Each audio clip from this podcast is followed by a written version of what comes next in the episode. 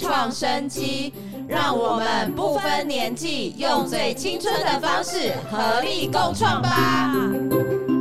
大家一起来听。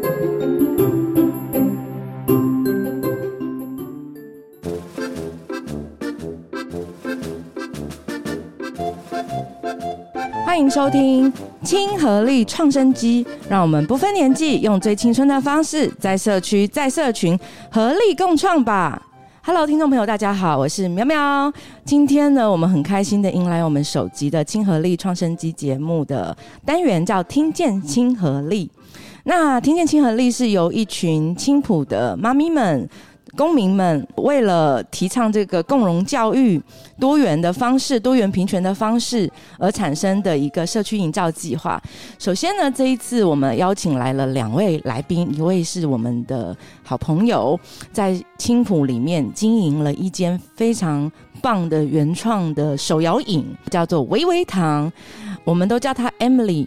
那他自己本身呢是有一个。特小朋友，然后也有一个普通小朋友，另外一个是我们的地球妈妈，我们的 Podcast。地球妈妈本身呢也有一个小朋友是特殊小朋友，另外一个是，嗯。就是我们一般的小朋友，那地球妈妈本身的话，就是在经营 podcast 的节目，一直在提倡这个平权共创、受教、分析很多的资讯，分享很多的消息。那我们就请我们的来宾来跟我们大家打招呼吧，欢迎 Emily 妈妈。嗨，大家好，我是 Emily。哦，我们的店呢是在那个春德路两百九十一号微微堂。听说你的维维糖的咖啡或者是饮料饮品，基本上都是用新鲜果汁嘛，对不对？对，其实一开始的出发点是因为我跟我弟弟两个人都也有小朋友，那我们希望说这个店的感觉是可以一家人一起来，就是营造一个很欢乐的环境这样子。所以我们在一些饮品的设计上啊，或者是说店内的设计，其实都有参考一些小朋友的元素。然后甚至我们也有做，像我们购买塑胶袋，我们会做一些适时的捐款，也是针对于小朋友的部分做一些回馈。那我想应该是跟你自己的亲身经历有关，所以你更愿意在孩子这一块去有所付出。那另外一个是就是介绍一直在推广我们的特额。的家长之间的交流，跟特儿之间的受教权，还有一些特儿福利、特儿资源，一直在这一块倡议已久的地球妈妈 Podcaster。Hello，大家好，我是外星孩子的地球日记的地球妈妈。那我本身的孩子呢？我们家的大宝贝本身是罕见疾病的患者，就是威廉森氏症跟呃 ADHD 跟 ASD，就是有翻自闭啊跟注意力不集中的一个病症的状况。那为了想要就是让大家更理解孩子的各种特殊状况，以及就是在我们呃我们会声称我们的家里有不同特质孩子的家长叫做。地球妈妈其实就是一起保护、一起守护这一群就是来自于外星然后不同特质的孩子们。所以在《外星孩子地球日记》里面呢，会有很多像是跟一些专家学者、特教老师啊、医师啊，甚至是一些治疗师们、心理师一起来聊聊有关于他们所经历的个案，以及他们对于这些家长有什么样的一些呃提供一些方法、不错的一些指教，能够让大家更理解如何去带我们孩子一起成长。很谢谢地球妈妈，所以今天的节目的文案里面，大家都可以找到维维糖跟我们的地球妈妈的一些粉砖，甚至社群的资讯。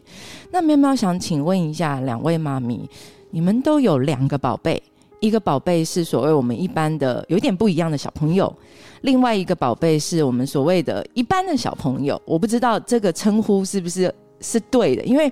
之前我有一些朋友告诉我说，好像。我们这种一般人，我们也不知道该怎么去合理的用字去称呼。其实他应该是叫健康手足，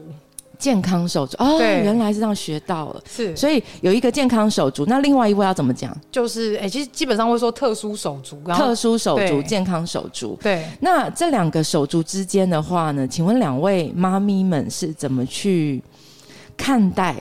两个孩子之间的教养方式？就是。特殊手足跟健康手足，那你们的概念里面，你们的小孩子又是怎么支持的？也请两位妈咪跟听众朋友分享一下，说你们的健康手足跟特殊手足大概是多少年纪，然后还有他是在哪一方面有一些比较不一样的特质。哦，我们家的话，像我刚刚说，大宝贝他本身是那个呃罕病的患者，然后本身也是 ADHD 跟 SD 的患者，所以他在一些呃身心的状况上面会比较跟就是跟健康手足他的状况是有一点点不太一样，然后也跟呃可能在同才的一些相处上面也会有一些状况发生。那其实，在健康手足就是在弟弟身上，他们年纪是差三岁半，现在哥哥 Elton 是在。呃，小一，然后弟弟的话，他目前是呃即将三岁，所以他其实是幼幼班的小朋友。那其实，在生老大的时候，知道他是特殊孩子的时候，我们其实有一度在思考说要不要生老二这件事情，因为毕竟也要想说，你之后可能也要呃带着老二去呃陪伴哥哥去。早疗啊，然后去回诊啊，可能会增加一些负担，或者是增加一些辛苦之处。但是后来我们在一些思考下面，还是觉得说，还是生一个弟弟或是妹妹，然后让他们可以互相成长、互相刺激。这样，那我觉得后来这个决定是对的，因为生下了弟弟之后呢，发现哥哥跟弟弟相处之间，他的 ASD 那个泛自闭的部分，慢慢的好像。变得调整的越来越好了，他也慢慢的可以理解别人的情绪，慢慢可以同理别人的状况，甚至是他在发展上面，他也进步非常多。所以在目前，我觉得，哎，好像生了这样的，呃，就是有一个手足陪伴这样的特殊手足，其实是对他们来讲是利大于弊，只是说父母在教养方面难免会有一些。就是煎熬跟矛盾，因为毕竟哥哥需要更多的资源、更多的照顾。那弟弟的部分的话，可能我们有时候讲一次他就理解了，所以我们可能也不会特别再去呃讲讲两三次，或是特别再去跟他提醒什么。但是哥哥部分就变成说，我们要讲三次啊、四次、五次，甚至是要手把手带着做。那其实我们在这之间也会有一点煎熬，是说弟弟会不平衡啊，会觉得说好像爸爸妈妈特别照顾哥哥，然后好像对我就没有那么用心。所以我们其实也一直在磨合，说什么。样的方法可以让弟弟也感受说，我们大家都是呃一视同仁的，只是说哥哥好像有一点点需要帮忙，那我们就是尽可能就是让大家可以一起，然后完成一些一件事情，然后让整个家庭的环境跟整个氛围是更和谐的。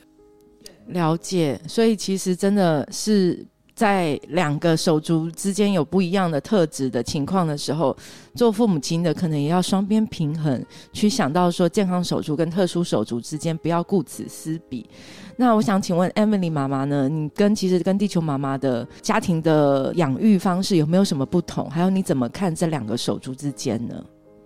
呃，其实我们的呃家庭组成是一样的，我们家也是哥哥跟弟弟，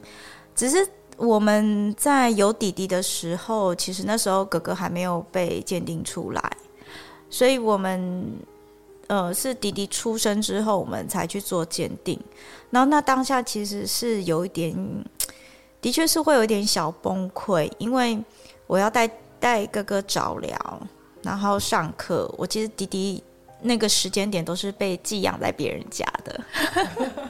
但是还好的地方是因为他那时候也。就是基本需求嘛，吃跟睡，所以其实那个过程是还好的。然后反而是更大一点的时候开始，尤其是这阵子开始理解，或是说感受到呃弟弟跟之哥哥之间相处跟他带来的好处。因为哥哥他是雅斯伯格症跟注意力不集中，那哥哥常常都是活在自己的世界里，他没有办法理解周围的人。的情绪或者是呃想法，他没有那个同理心。那弟弟越来越大的时候，他开始有自己的想法、情绪跟他的词汇产生。他们两个差四岁多，但是呃，因为特殊而，他的心智年龄会相对于于他真实的呃生理年龄要再低一些。那弟弟反而是比他的。生理年龄再大一点，所以会感觉说，哎，他们好像是差不多年龄的小朋友在在对话，然后或是说在玩游戏。那弟弟呢，是一个有一个，我常常说他有一个琼瑶心 很会演，很会演。他非常的会演，他这样手有一点点受伤他是，他是担任什么角色？哭天喊地的吗？对马景涛。对，马景涛是，他就会手只要有一点点受伤，我好不了了，然后他就会开始哭。然后他如果是哥哥弄到他，有时候哥哥回到家，就是弟弟在地上脱鞋子，哥哥只能不小心踩到他。弟弟就会没有办法接受你猜到我了，而且他会一直讲这句话，一直要哥哥去回应他说对不起，把他抱起来，然后他才会放过他哥哥。然后或者是说他哥哥因为雅思的状况，他会一直一直陷在自己的情绪里。比方说他肚子饿，他没有办法写功课，他就一直讲他肚子饿，肚子饿。那弟弟就会可是起码他可以表达，对哦，他可以表对，达有，些没有办法表达，有些没口语的对对对。嗯，对弟弟也刺激了他的口语，因为弟弟就会一直回应他说：“妈妈在煮了，赶快写。”然后会一直讲讲讲到哥哥说：“妈妈，你叫他不要再说了，他好吵。小妈妈的角色，小爸爸，小妈妈，小对，”就是他会扮演着，就是打破他哥哥的那个，呃，就是陷在他自己世界里的那个，会拉他那个出来。对，他会把他拉出来，然后他会给他一些刺激，嗯，然后呃，我觉得最近我开始觉得那个我们开店里有一个好处，因为哥哥开始会在店里招呼招呼客人，哦，好棒哦！对啊，对，我觉得这是你应该要做个小小店长日，他来的时候就立刻，然后有小制服，其实这是好的。嗯，对，我觉得，我觉得反而就是因为我会在青浦的那个亲子群都会提到哥哥是这个特殊儿，然后我发现当我把这件事情说出来，或是说呃把这件事情做出来的时候，大家会对于这样子孩子会有更有包容，因为客人也愿意陪他一起，他们可能会觉得他像角色扮演。弟弟陪他角色扮演，客人陪他角色扮演，然后周围的人开始去帮助他走出他自己的世界。我觉得其实有手足是蛮好的。然后目前是还没有觉得说是不是有特别牺牲到弟弟很多，是因为我觉得他们两个彼此之间是可以互相帮助，然后可以互相呃玩游戏、互相聊天、互相沟通。其实我觉得他们在他们自己有一个很不错的世界，只是说我跟我先生，我我常我们常常要就是提醒自己说，诶，我们必须在这个状态里是要公平的，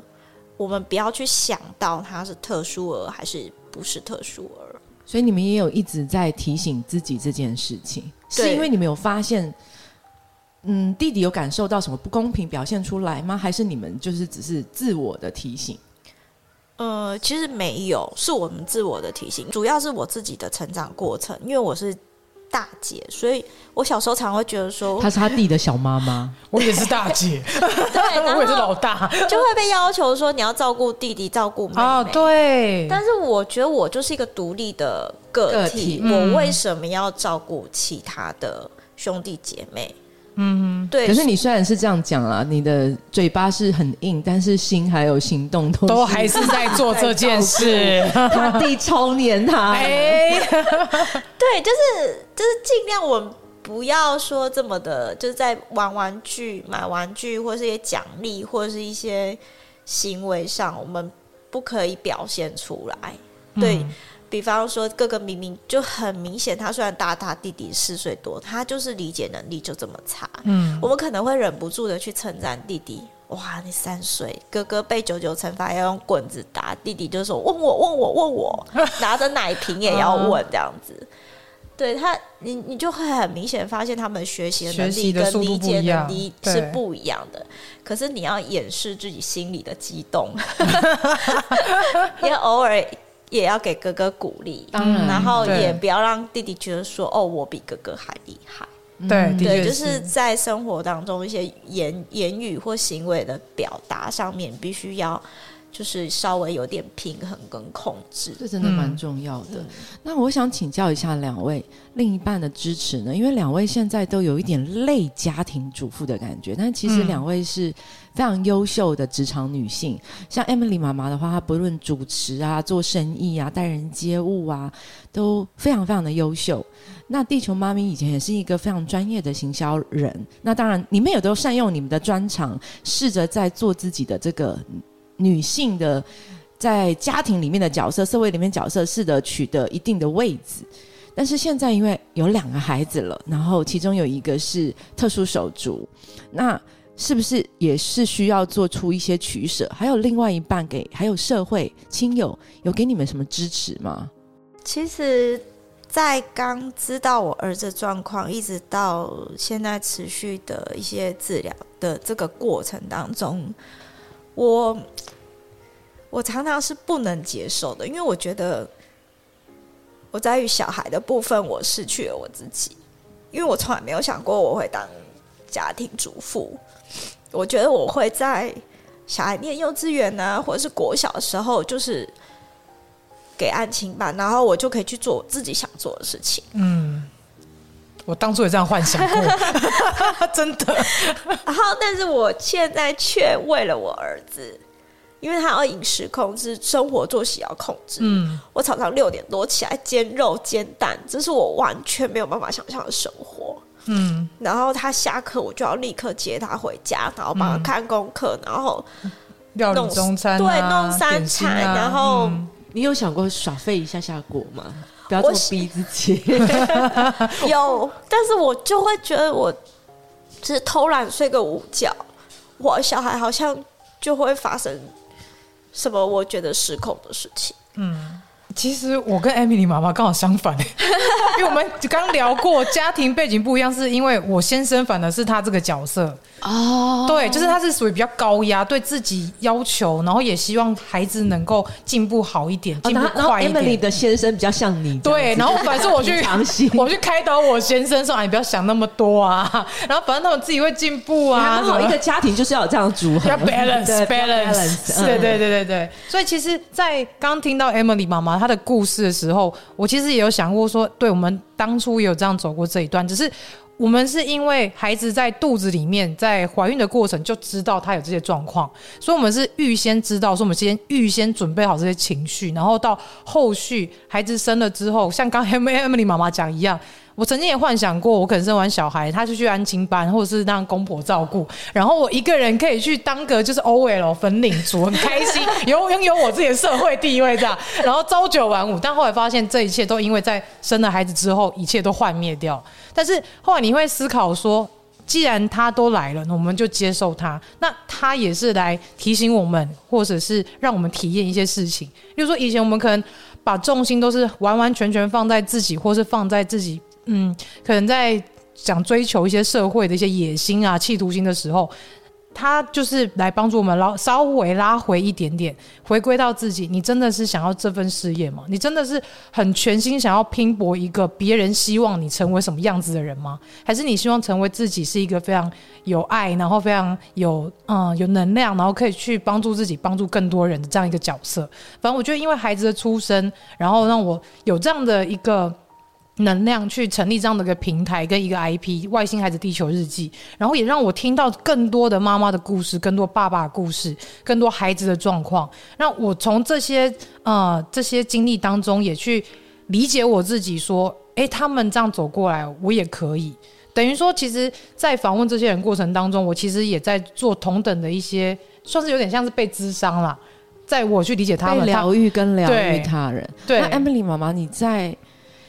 思考自己说，没想到我今天变成一个家庭主妇，那你怎么找到出口去稍微缓解，或者是再继续有力量走下去呢？我觉得其实应该是我先生很支持啊，他另外一半的支持。对我先生他很乐观，然后其实我从认识他的时候，他都是属于呃，你可以做你想做的事情，不管你是要工作还是说你想要待在家里，他都觉得。没有关系，只要我们经济允许的话，你可以做任何你想做的事情。然后，当我知道小孩的状况的时候，我先生也是觉得哦，没关系啊，那发现了我们就看医生治疗师怎么说，我们就怎么做。他甚至像小孩考试回来一片空白，都两分之后，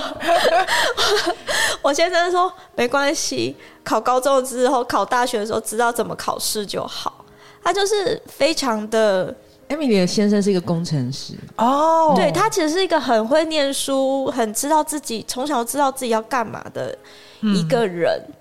所以我原本我原本以为我生出来小孩会像他，你也很优秀啊。然后，但是我其实我当我知道这些事情，然后我常在哭，或是我情绪很低落，或是我觉得。世界要末日的时候，都是我先生开导我、安慰我，或者是说他给我方向，或者是说在我我觉得我快教不下去这个孩子的时候，我先生常常可以想出一些奇奇怪怪的方式，想出 一些奇怪的有的没有的事情，然后去执行去做，不管是说课业部分，或者是说一些体能上的训练，嗯，我先生都可以帮我去执行它，嗯。甚至是说，有时候像这阵子，我其实很低潮。我家换季的关系嘛？呃，换季，然后还有一些小孩的状况。听说特殊小朋友、特殊手足在换季的时候，都会有一些比较多的症状，是不是？对，类似像什么呢？其实，尤其像泛自闭类群 （ADHD） 泛群的孩子们，他们特别容易受到天气呀、气候的影响，甚至是温度。你可能今天变比较冷了，他可能心情会比较低落；但是今天出太阳了，他过嗨，就是他会有这样的一个情绪起伏。所以，其实，在有这样这两类的孩子的状况底下，他们只要我们只要遇到天气状况。就是可能突然晴天，突然雨天，妈妈马上皮绷紧，就皮绷紧了。完了，他今天可能会特别有，完了，他今天已经特别亢奋。对，就是会有这样的一个心理准备。那所以我觉得，其实，在家长遇到这样的状况时候，因为其实我们已经知道孩子可能会有这样的状况，所以其实我们先帮自己做好心理建设，然后等到孩子他真的快发生状况之前，我们其实可以及时拉他一把。或者是告诉学校老师，告诉身边的亲友说：“哦，今天天气这样，所以他可能等一下会怎么样哦？大家不要太见怪这样子。”那 Emily 妈妈在换季的时候陪伴小朋友的时候，你又是怎么就是陪伴你自己呢？其实哭一哭是蛮好的发泄方式。嗯，然后我我们其实这一路以来，周围的呃，不管是他幼稚园，或者是说现在国小，甚至我们。请的外国老师，因为他有上英文课。我们外我们外国老师也是资深的 ADHD，他会跟我们分享他在美国他们的医疗的模式，或者是说他的一些他们教养的方式。然后甚至呃，我们的家人其实都都非常的乐观看待这件事，比我还乐观。嗯，然后甚至说他们会开导我。所以我觉得我常常疗愈的方式是赶快跟人家说话。所以也就是说，社会的支持、亲友的支持是非常重要的。我觉得非常非常的重要，因为我会跟我妈妈讨论我们的，就是我们兄弟姐妹的一个成长过程，然后在遇到这样的状况的时候，我们应该要怎么处处理？因为我需要一个可以看得到的。可以？对，看到未来，然后可以可以给我一个方向的处理的人，而不是跟我讲说，呃，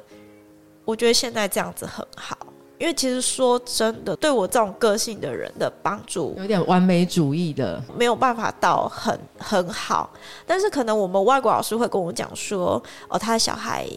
现在发展的怎么样，成就在哪里？然后你可以跟 Emily 可以更放松，或是更更更轻松一点，或者是说，呃，有经验的一些呃驯服的老师，他们可能看到的孩子的例子是什么？那你可以怎么做，或者是说你可以怎么改变？因为我我我觉得这类型的孩子，光我们家甚至连温度、湿度。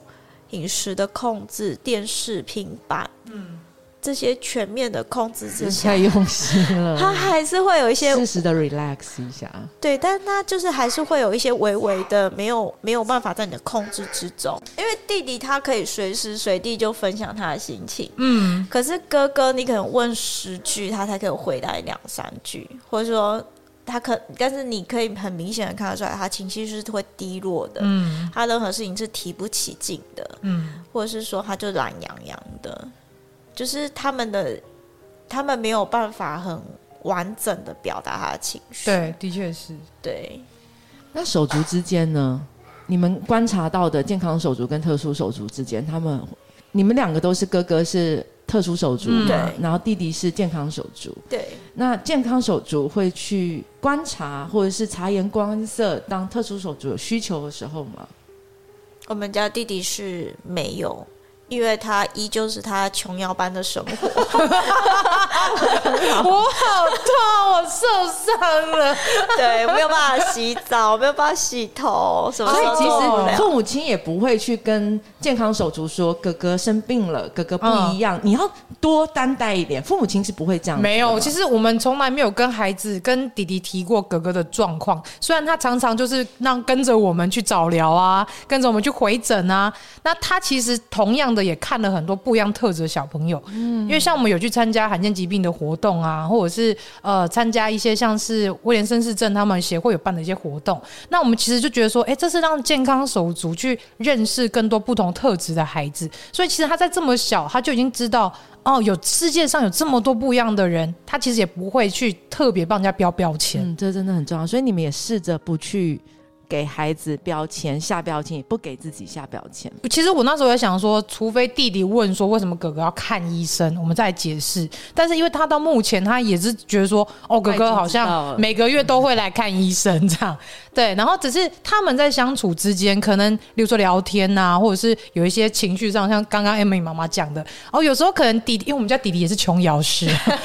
妈妈我受伤，我流血，我会不会死掉之类的，然后可能也会一直跟哥哥说，哥哥你弄到我好痛哦，可能你要跟我说对不起，可能都会有这样的事情发生，那我们就是在旁边。看戏，看接下来怎么发展，然后等到不行了，我们再介入。就先让他们先试过一次，让他们磨合过，我们才会知道说，哦，原来我们的特殊手足跟健康手足他们互动会有这样的状况。那我们也会借此了解说，哎，原来哥哥可能在学校跟其他同学或是跟其他同才互动，会不会发生类似的状况？其实，在家里就是一个很好的训练场，我们可以在家里去观察，因为有这样的一个手足是可以呃去观察他们的互动，然后你也可以有一个心理准备说，哦。未来他可能上小学，那未来在同才在团体当中可能会类发生类似的事情，那我们可以怎么样解决？提早在家里做训练，做 SOP 的建建立，这样子。两位小朋友的话呢，是一位是在内力的某国小嘛，另外一位是在青浦的某国小。那其实我们都知道，特儿妈妈的时间真的是不够用，而且特特别是你们有两个孩子，嗯，那是什么样的情况下，两位还愿意来参加这一次的创生在青浦公民来做主的这个青浦融合教育工愿景工作坊？因为其实育儿正常育儿就很不容易了，嗯，然后还有一大一小，嗯然后其中有一个还是特殊手足，是什么样的机缘？然后两位参加了，感想是什么呢？我会想参加这次的活动，这个工作坊，主要是因为，因为本身是住内地，我不是青浦当地人，但是因为那时候听到就是喵喵跟阿比妈妈她在讲孩子的状况跟青浦这边的教育资源的时候，我其实很想把我们在内地所知道的一些就是一些资源啊、一些状况，想要带来青浦这边跟大家做一些交流跟分享。那其实有这样的一个建议跟或者是一个交流分享，大家未来也比较知道说，我们如果在青浦在做融合教育这一块，我们可以用什么样的方式，甚至是。呃，可能例如说可以取景到呃内地这边可以有这样的作为，那我们可以怎么样去呃去设定一个计划或者设定一个目标，然后再去跟上层去做反应。所以那时候是想说，哎、把我那些经历带过来跟大家做分享。那也想要来了解说，哎、原来青浦这边哦，听完这整个工作坊才知道说，哦，原来这边的特殊教育的那个资源这么匮乏，然后居然就是这边的孩子受不到这样的一个教育。其实当下听了也会觉得。替这一群妈妈爸爸们感到非常的焦虑，因为我自己也觉得，如果我在这样的环境，我也会很焦虑。那所以我会觉得说，那是不是可以用有更好的方法、更有效的方法来帮助这一群青浦未来的一些爸爸妈妈们？嗯，我们是在哥哥幼稚园的时候，呃，发现这件事情的。其实一路走来，其实蛮多感想跟想法的。就是一开始我会跟大部分的家长一样，就是我完全没有办法接受老师告诉我这件事情。或者是说，当我们知道的时候，医生告诉我这件事情。但是有有一年，我们要送呃幼稚园送件到国小的时候，那时候其实是很犹豫，说呃要用什么样的方式送件，跟我们要不要跨学去就啊。我补充一下，因为 Emily 的妈妈小朋友还没有拿没有拿手册，对我们还没有拿手册，对。然后青浦这一区是完全没有没有支援班。或者是说一些特别的教育的资源，那他其实是非常犹豫，说我们要不要跨区，或是说维持在青浦这边念书。但是那时候老师跟我说，学府老师跟我说，他说：“呃，妈妈，你不要一直把他想这件事情想的这么这么的特别不一样。如果你一直把他带到一些就是你觉得就是太特殊，你对他宽容的。”环境的话，他真的就没有办法跟一般的孩子可以正常的相处，或是可以更之后更融入这个社会当中。所以我才因为这这老师说的这句话，觉得说，哎，不行，我们应该要训练孩子更独立之外，我们自己也要走出来，然后我们要更正向的面对这件事情。那既然我们就是住在这里，然后我们店也开在这里，我们就是生活在这里，这样的情况下，我们是不是可以让这个这个空间或者说这个环境都可以变成我儿子学习，然后融入这个社会的一个地方？因为我觉得青浦跟其他地方不太一样的地。的部分，他有点有时候有有时候你会觉得好像自己成为一个国家，嗯，对，就是青龙人自以为是，我们觉得他是全桃园最高级的，对，小天母，因为不管是 FB 或者是说 Line，嗯，其实圈圈很小，就是大概就是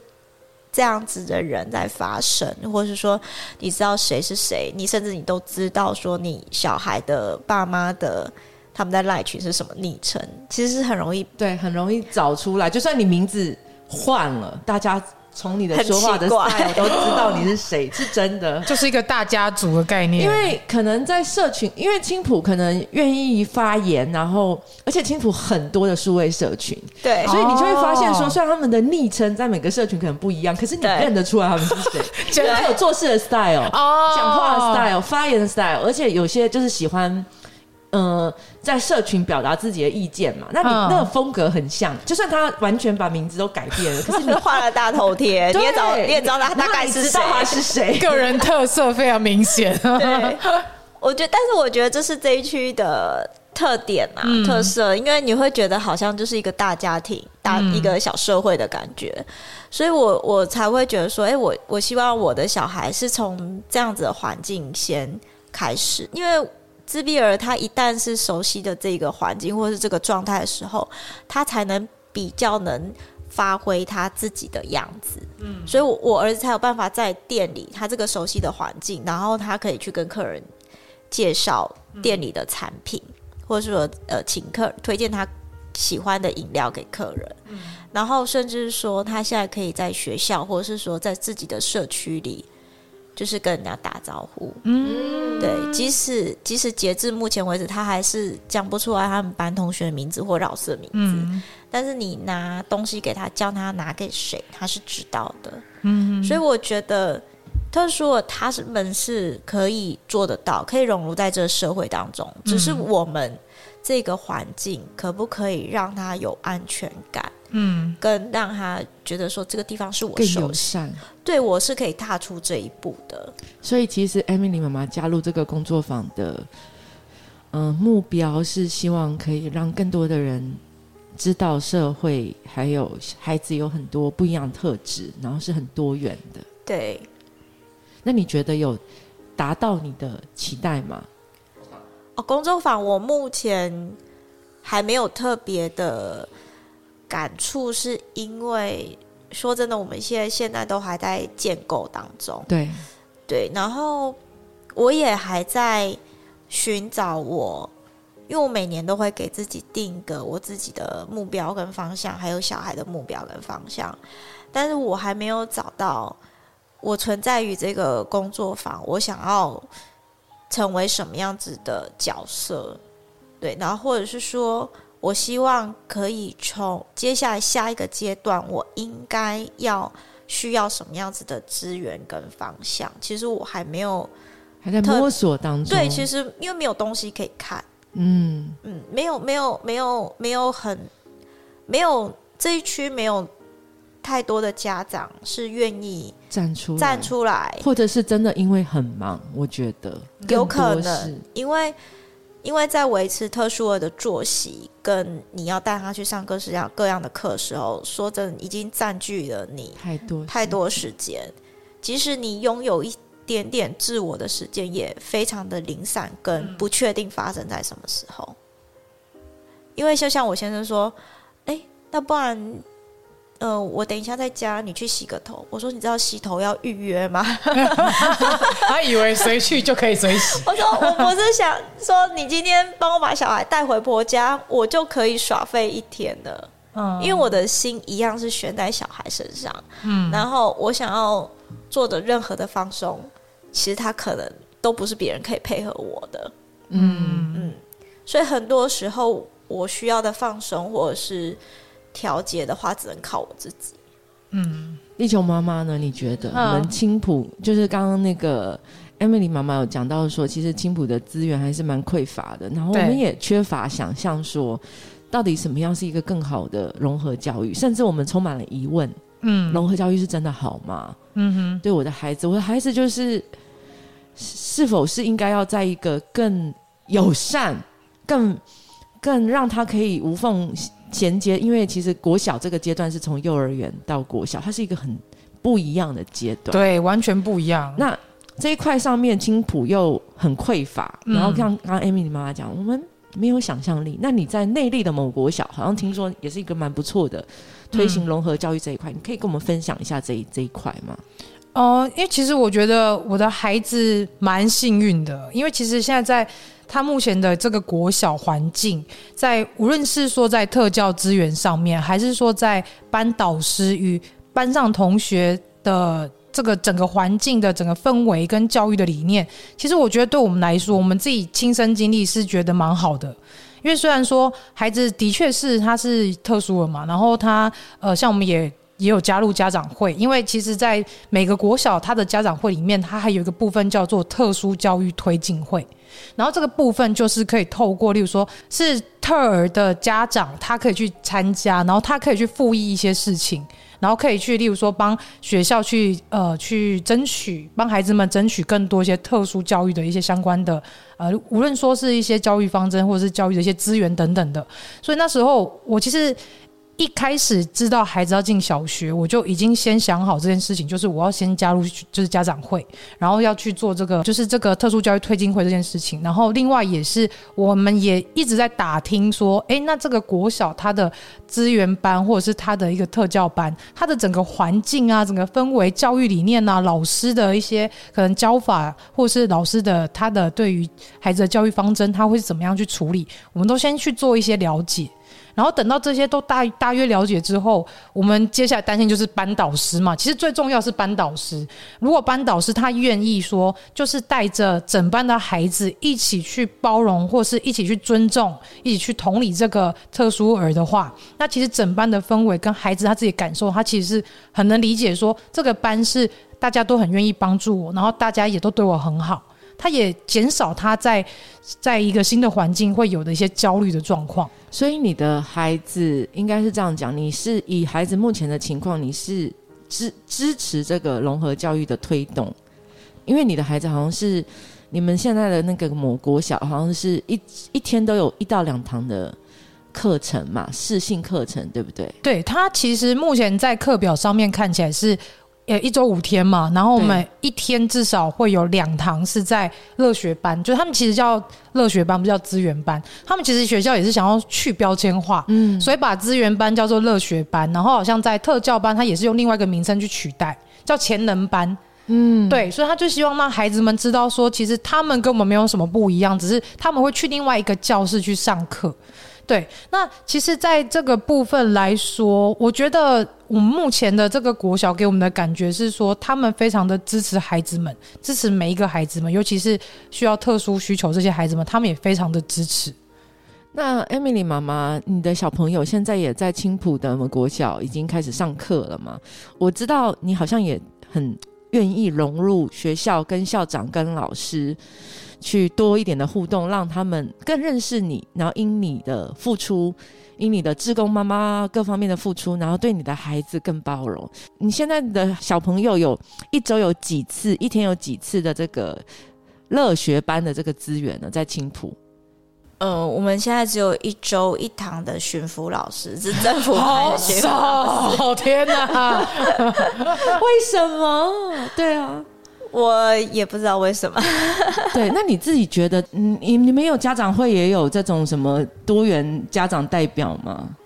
我们也有，就是特殊儿的那个特殊教育推进会，但是是今年今年才有的。哦，那有，我觉得可能有可能是因为学校是新新成立的，是，嗯，然后班级数没有这么多，嗯，所以目前没有办法成立这个班级的状况，嗯。但是就我所知，应该是不少的孩子是他是没有被评估，他是台面下，就是疑似生。对他们，巡抚老师会说称为就是他们其实是有状况，但是他们还没有接受评估跟介入，所以他们会称为疑似生。呃，从幼稚园到国小的这两个学习的阶段，其实都陆陆续续都会有听到老师的一些反应。嗯，其实有些家长是。不能接受自己的小孩是有状况，还蛮多的。对，以前老人家说大家给满题，他们都觉得我们太急，或是我们太太急迫性的想要做这件事情去帮助小孩。但是我我我必须说，小孩的学习他是有一个一个里程，对，有一个里程，然后有一个有一个阶段目标，有一个阶段目标。当他这个时间点。不管是体能方面，或者是说他的学业上面，或者是生活上面，他没有办法大致上的跟上一般的孩子的时候，即使他没有被评估出来，但是他就有可能在班级上是没有没有办法得到一个很好的人际关系。嗯，其实不管是不是特殊儿或一般生，我觉得在这个部分，其实都是非常需要被重视的。嗯。那你自己是怎么看待融合教育呢？你是比较支持，还是观望，或者是甚至有一点质疑？我目前说真的是在观望的状态，因为，呃，我的小孩现在还在小学阶段，我不晓得说我们现在家庭的支持跟学校的协助，可以把这个孩子稳定到什么样子的。程度对，我不晓得他接下来录，有可能是因为我没有一个在我前面，可能他的小孩已经比我小孩大，这个过程当中他可能会经历说什么？我必须说，虽然我们的孩子都可能被归类在 ADHD、ADD 或者是雅思或者是什么种，但是还是很不一样。对，目前为止，目前为止都没有听过。一个孩子是一模一样的状况，对，嗯，对，所以我没有，我没有办法，我没有办法知道说，我接下来该怎么办？原因就是因为孩子目前班上还 OK，他可能需要的协助又不一样了，嗯，然后我其实很敬佩修学老师，因为他可以完全为他孩子在打造一个新的学习空间，但是我有没有？办法做到这样，我不清楚，我也不确定。两位这一次参加了这个工作坊之后，它是一个开端呐，会有会给你们带来一些什么影响吗？不管是投入社区的工作，或者是投入这个倡议各方面，还是我先参加，然后我大概有概念，未来等到时机成熟怎么样等等的，还是你会想要哎，我的声音还有我的故事被更多的人听见？我觉得我目前都还有意愿参与的主要部分是，我觉得我时间还有我的能力，目前为止是做得到的。然后我也希望说。呃，除了我们自己的案例之外，我们也可以跟其他的家长有一些互动或交流，然后甚至说可以借由这样子的管道，然后可以让青浦这一区的人更重视这件事情。因为虽然大家一直在吵着说要再多盖一间国小，多盖一间国中，但是软体部分呢？哦，软体部分我们连招。招聘个老师，我们都要好几招，好几招，甚至我们没有办法招聘到有相关专长、专业的老师。我觉得在这一区，不管是特殊或一般生，其实资源上都教育的资源都非常的匮乏。那如果我们做这件事情，可以让更多人知道青浦，更了解我们的需求的话，我觉得我是愿意的去。去接受这件事情，或者是说花更多的时间在这件事倡议这件事情，在这件事情上面。其实我觉得，我后来发现跟这些我们所谓的特儿妈妈们在一起的时候，其实你们真的要好好照顾自己，非常需要。因为因为目前孩子还需要你们，你们不能先垮，所以请听自己的内心，然后适当的承认自己的软弱，嗯，甚至自己的不安、焦虑。找到支持力量，嗯，是很重要的。所以，我喵喵真的很希望明年这个我们的融合愿景的这个这个主题倡议，我们可以把它扩大做，嗯，然后有更多的妈妈可以找到不同的，因为我们今年是第一年做嘛，明年的话呢，如果做的话，我觉得地球妈妈可以把承接接手啊，对对对对，对，我们可以再做一个不一样的东西啊，对呀。那我想请问一下，因为。这一次地球妈妈可能很长啦，这次是这次的 podcast，我们是聊到了孩子，聊到的这个议题。Emily 妈妈，你对这次录 podcast 的这个分享，你自己的感受怎么样？有的妈妈会告诉我说，她其实不喜欢跟别人讲这些，因为她不想要别人同情。嗯，她她不想要别人觉得她的孩子好像很是是是要被。被照顾照顾的你呢？你我们有的时候对他这样讲的时候，我听到这样的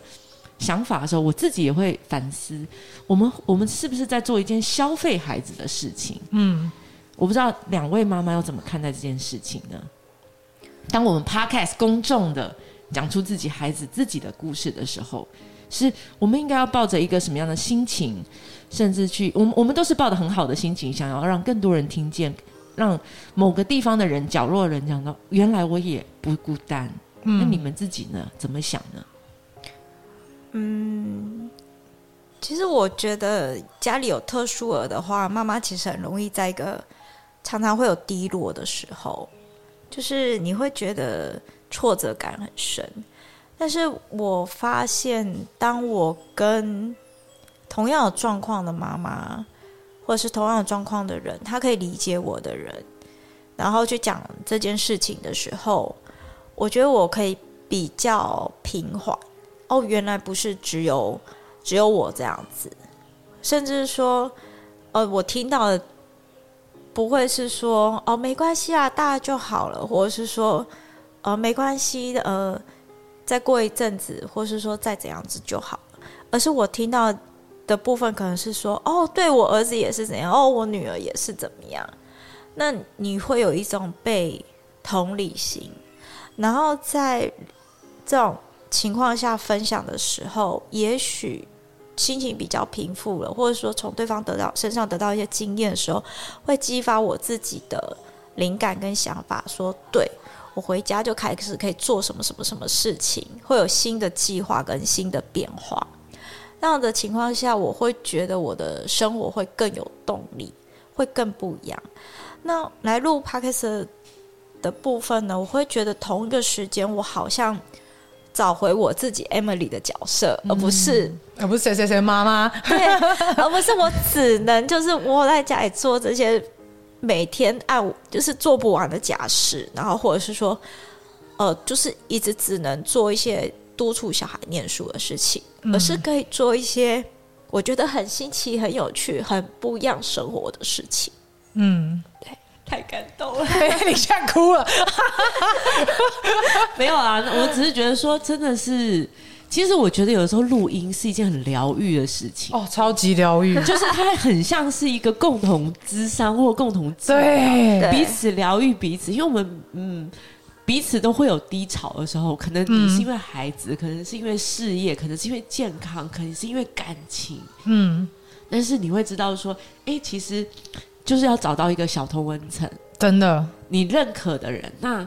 反正很很神奇啦。那我想要请 Emily 妈妈先开始，你是否可以透过 Podcast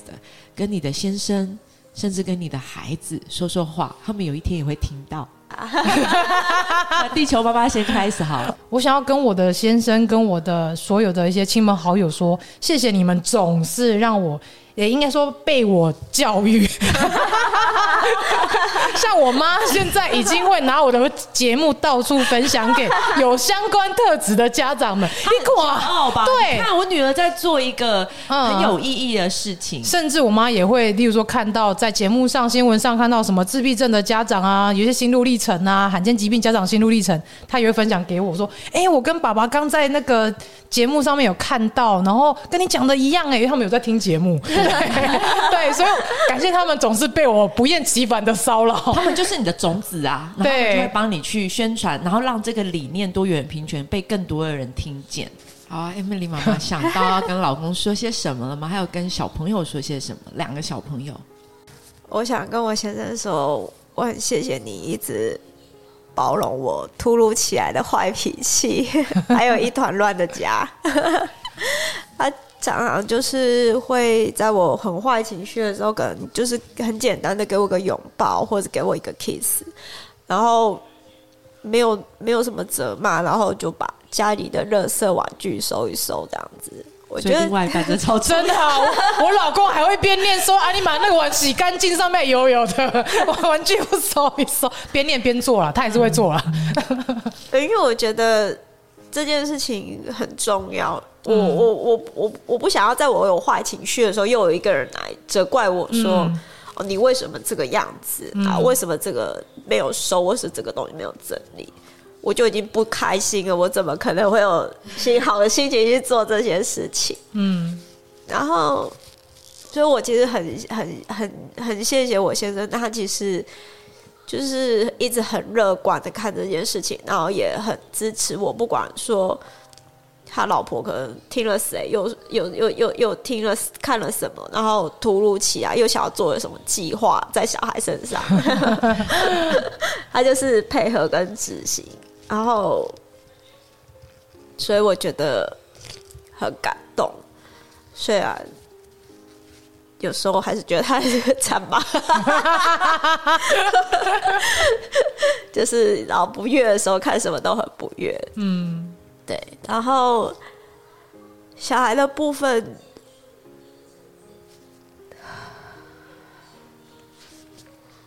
其实当父母的期望，我觉得应该是差不多的，不是说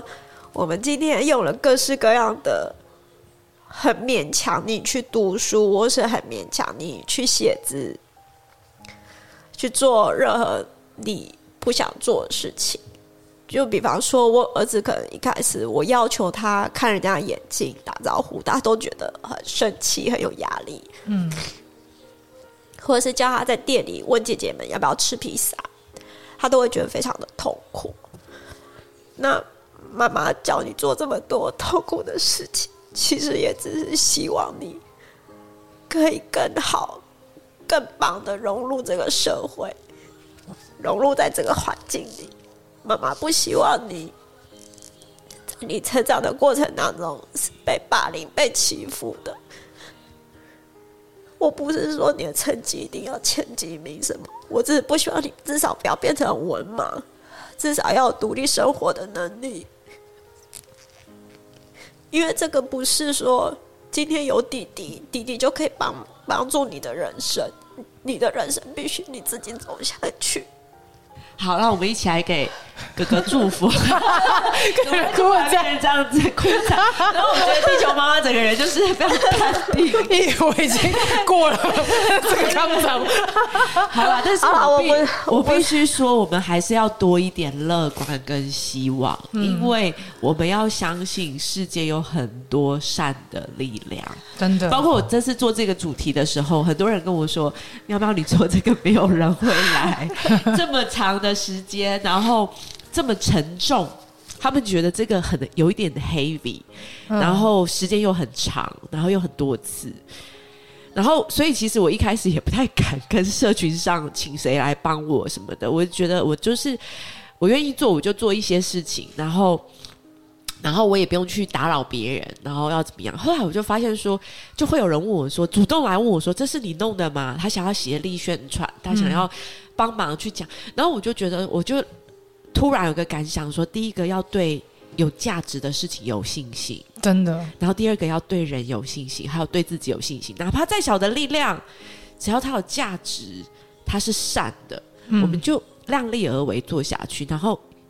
多一点点信心。然后，但是这个信心，我发现是要在实践中嗯，做的行动中你建立的，真的，所以也谢谢你们的故事，也疗愈了我。然后，我们也希望借由这一集，让更多的人听见，不一定只是在青浦，甚至是桃园，甚至是全台湾。就像地球妈妈讲的，有一些偏乡，它连资源比青浦还要差。那也很期待未来两位还有机会来上我们的 podcast 的节目。其实我常常告诉我自己要坚持，然后坚定坚强，所以我不觉得说今天讲这些内容，然后我自己在这边哭是一件不好的事情，因为我觉得我打破了我自己伤心的事情，然后我才能更坚强、坚定、坚持的去做我真正要执行的部分。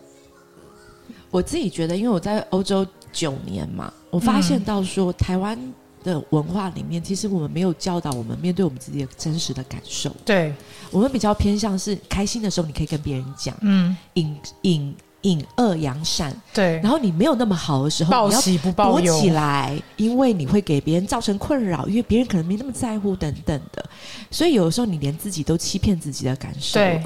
我觉得还我们要面对自己的感受，先、呃不管它是正面的或负面的，先面对它，然后只有你拥抱感受的时候，去在乎感受的时候，走下去的力量会更坚强。是，对，好，那最后我们请两位来宾帮我们一起协力宣传一下吧。我是 Emily 妈妈，期待声音的陪伴，以桃园社区社照社群为主题，